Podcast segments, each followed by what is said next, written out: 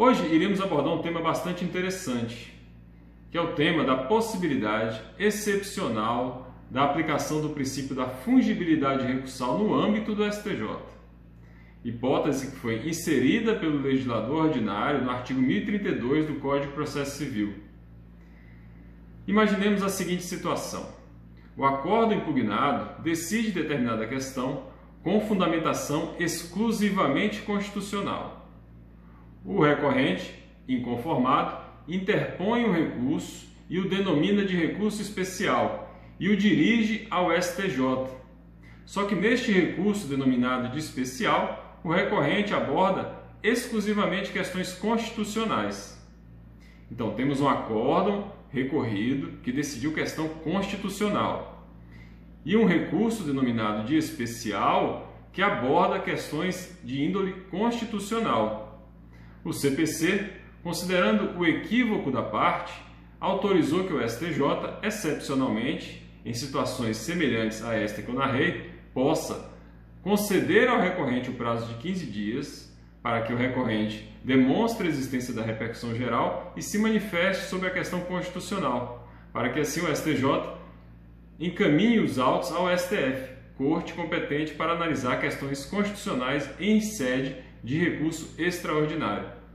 Então, esta é uma providência que foi inserida pelo CPC de 2015, autorizando que o STJ, considerando o equívoco da parte, o equívoco do recorrente ao interpor um recurso denominá-lo de especial e dirigi-lo ao STJ, restou autorizado, portanto, que o STJ conceda ao recorrente o prazo de 15 dias para que se manifeste sobre a questão constitucional e demonstre a existência da repercussão geral. E, por conseguinte, esse recurso será encaminhado ao STF para ser conhecido na forma de recurso extraordinário. Então, esse é um tema bastante interessante e que merece atenção por parte de todos que militam, que atuam perante o Superior Tribunal de Justiça. E eu vou trazer aqui dois precedentes bastante interessantes e que demonstram a atual jurisprudência da STJ, o atual entendimento do Superior Tribunal de Justiça acerca da correta aplicação do artigo 1032 do CPC e do princípio da fungibilidade recursal no âmbito da instância superior. Bem, minhas amigas e meus amigos, vamos seguir aqui trago o artigo 1032 do CPC, dispositivo que inseriu essa possibilidade excepcional da aplicação do princípio da fungibilidade recursal na instância superior.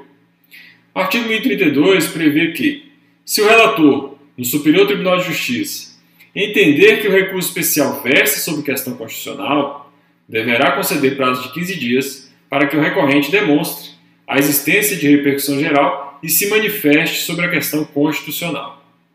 Parágrafo único. Cumprida a diligência de que trata o caput, o relator remeterá o recurso ao Supremo Tribunal Federal, que, em juízo de admissibilidade, poderá devolvê-lo ao Superior Tribunal de Justiça.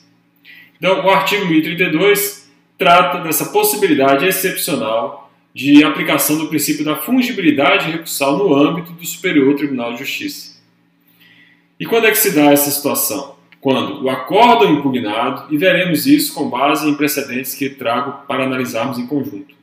Quando o acordo impugnado decide uma questão sob a ótica constitucional, o recorrente, por equívoco, interpõe o recurso, denomina esse recurso de especial, dirige esse recurso ao STJ, mas aborda nas razões do seu recurso questões constitucionais. Então, neste caso específico, o legislador ordinário autorizou que o STJ, após as providências previstas no artigo 1032 do CPC, encaminhasse o recurso especial ao STF para que o STF conhecesse deste recurso como recurso extraordinário e analisasse as questões constitucionais discutidas pelo recorrente. Possibilidade excepcional inserida pelo legislador ordinário no CPC de 2015. Vou trazer aqui dois precedentes nos quais veremos a atual jurisprudência do STJ acerca da interpretação do artigo 1032 do CPC e constatar em que situação específica esse artigo pode incidir. Então, é, trago aqui primeiramente o agravo regimental no agravo em recurso especial de número 1683068. Já vimos aqui no canal que o STJ possui duas classes processuais para impugnar uma decisão monocrática proferida por um relator: o agravo regimental e o agravo interno. Aqui no caso, vamos tratar de um, de um caso penal, uma questão de natureza penal, então a decisão monocrática proferida pelo relator foi impugnada por meio de agravo regimental. E essa questão foi levada ao conhecimento da sexta turma do STJ, que também tem competência penal, e decidida pelos ministros da sexta turma, na oportunidade que, em que o voto do relator foi acompanhado. Qual é a situação concreta? Determinado cidadão foi acusado, denunciado pelo Ministério Público pela prática de uma suposta infração penal. Esse cidadão foi condenado pelo juiz de primeiro grau, mas foi absolvido em sede de recurso de apelação. E o Ministério Público, inconformado, interpôs recurso especial. Este recurso especial não foi admitido na instância de origem. Já vimos que o recurso especial está sujeito a um duplo juízo de admissibilidade. O recurso especial do MP não foi admitido na instância de origem, o MP estadual, então, interpôs um agravo em recurso especial, que também não foi conhecido pelo ministro relator em decisão monocrática, justamente em razão da incidência da súmula 126 do STJ. Por quê? O ministro relator concluiu que o acórdão impugnado, o acórdão que absolveu o acusado, tinha dupla fundamentação. Uma fundamentação de ordem constitucional e uma fundamentação de ordem infraconstitucional. Ocorre que o recorrente, o Ministério Público, interpôs apenas um recurso especial, deixou inatacado o fundamento de ordem constitucional suficiente para absolver o denunciado. Então, neste caso, o Ministério Público recorrente ele deveria ter interposto tanto o recurso extraordinário quanto o recurso especial para atacar os dois fundamentos adotados pela Corte Acor. Ocorre que interpôs apenas o recurso especial e este recurso não foi conhecido, não ultrapassou o juízo de admissibilidade no Superior Tribunal de Justiça. O Ministério Público, inconformado em sede de agravo regimental, pediu que este recurso especial fosse que a esse recurso especial fosse aplicado o artigo 1032 do CPC e que fosse encaminhado ao Supremo Tribunal Federal para ser conhecido como recurso extraordinário. E esta, esta pretensão, veiculada pelo Ministério Público em sede de agravo regimental, não foi atendida pela sexta turma. E veremos o porquê. Então, trago aqui primeiramente a no item 1, o, a sexta turma consigna que, assentando-se o acordo recorrido em duplo fundamento, constitucional e infraconstitucional, a não interposição do recurso extraordinário importa na incidência da súmula 126 do STJ. E foi basicamente isso que já dissemos aqui ao longo deste vídeo. Né? O recorrente tem a incumbência de atacar todos os fundamentos do acordo impugnado. E neste caso ele não atacou o fundamento de ordem constitucional. Não interpôs o recurso extraordinário. E tem dois elementos que refletem a atual jurisprudência do STJ acerca do artigo 1032 do CPC. A aplicação da possibilidade de conversão do recurso especial em extraordinário, prevista no artigo 1032 do CPC, é restrita à hipótese em que o acordo recorrido decidiu a questão com lastro em fundamento estritamente constitucional, e o recurso especial, igualmente, discute tema dessa natureza, decorrendo a sua interposição de equívoco, na escolha da modalidade recursal. Não é o que não, não é o que não ocorreu na situação concreta, em que o recurso especial versa sobre matérias que teriam sido decididas pelo Tribunal de Origem também com lastro em fundamento infraconstitucional. Então, aqui no caso, o acordo recorrido teve duplo fundamento, um de ordem constitucional e um de ordem infraconstitucional. O recorrente interpôs o recurso especial, atacou o fundamento de ordem infraconstitucional mas não interpôs o recurso extraordinário, deixou inatacado o fundamento de ordem constitucional. E pretendeu, por meio do agravo regimental, que este recurso especial fosse encaminhado ao STF nos termos do artigo 1032 do CPC. Providência que não foi acolhida pelo, pela sexta turma do STJ, justamente porque não tem como se duplicar um recurso houve a interposição de apenas um recurso especial para atacar o fundamento de ordem infraconstitucional. Aquele fundamento constitucional adotado pela Corte Acor não foi atacado por meio de recurso extraordinário.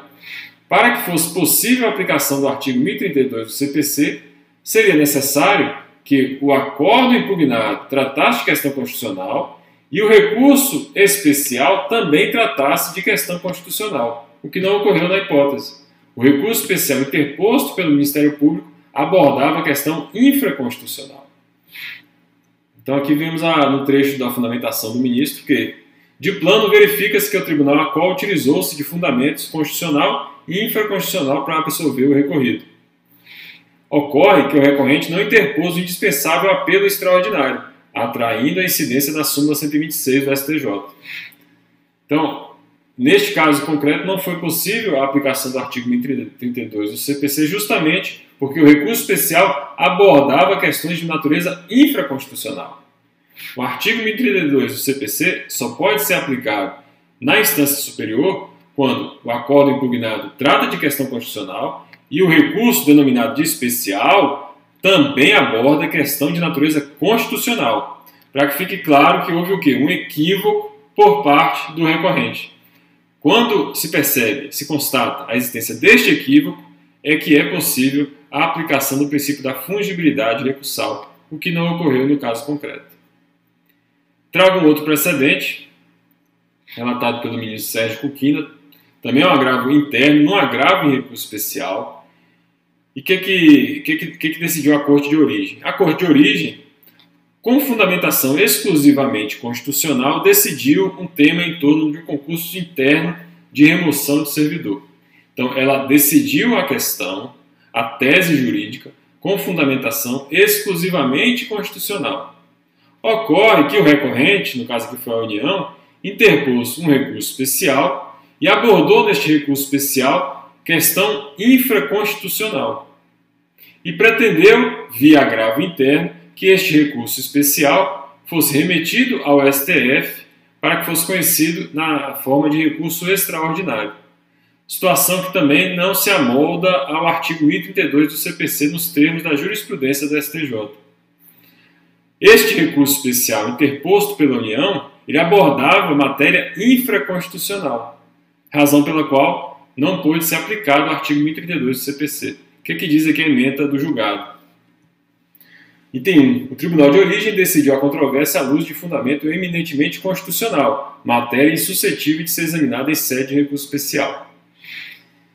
E aí ele traz aqui a questão em torno do artigo 1032. Né? O ministro relator destaca que descabe a aplicação da regra prevista no artigo 1032 do CPC ao caso em exame, pois tal dispositivo não autoriza a conversão em recurso extraordinário de recurso especial que invoca em suas razões violação à legislação infraconstitucional. Somente seria cabível a utilização do princípio da fungibilidade recursal nos casos em que o apelo nobre versasse sobre questão constitucional e restasse caracterizado um equívoco da parte na escolha do recurso cabível. Precedentes. Então, este é um precedente que retrata de forma cristalina o entendimento do STJ acerca da matéria. A fungibilidade, o princípio da fungibilidade recursal, com base no artigo 1032 do CPC, só pode ser aplicado quando o acórdão recorrido decide a questão sob o ponto de vista constitucional e o recorrente, no seu recurso denominado de especial e dirigido ao STJ, trata de questão exclusivamente constitucional.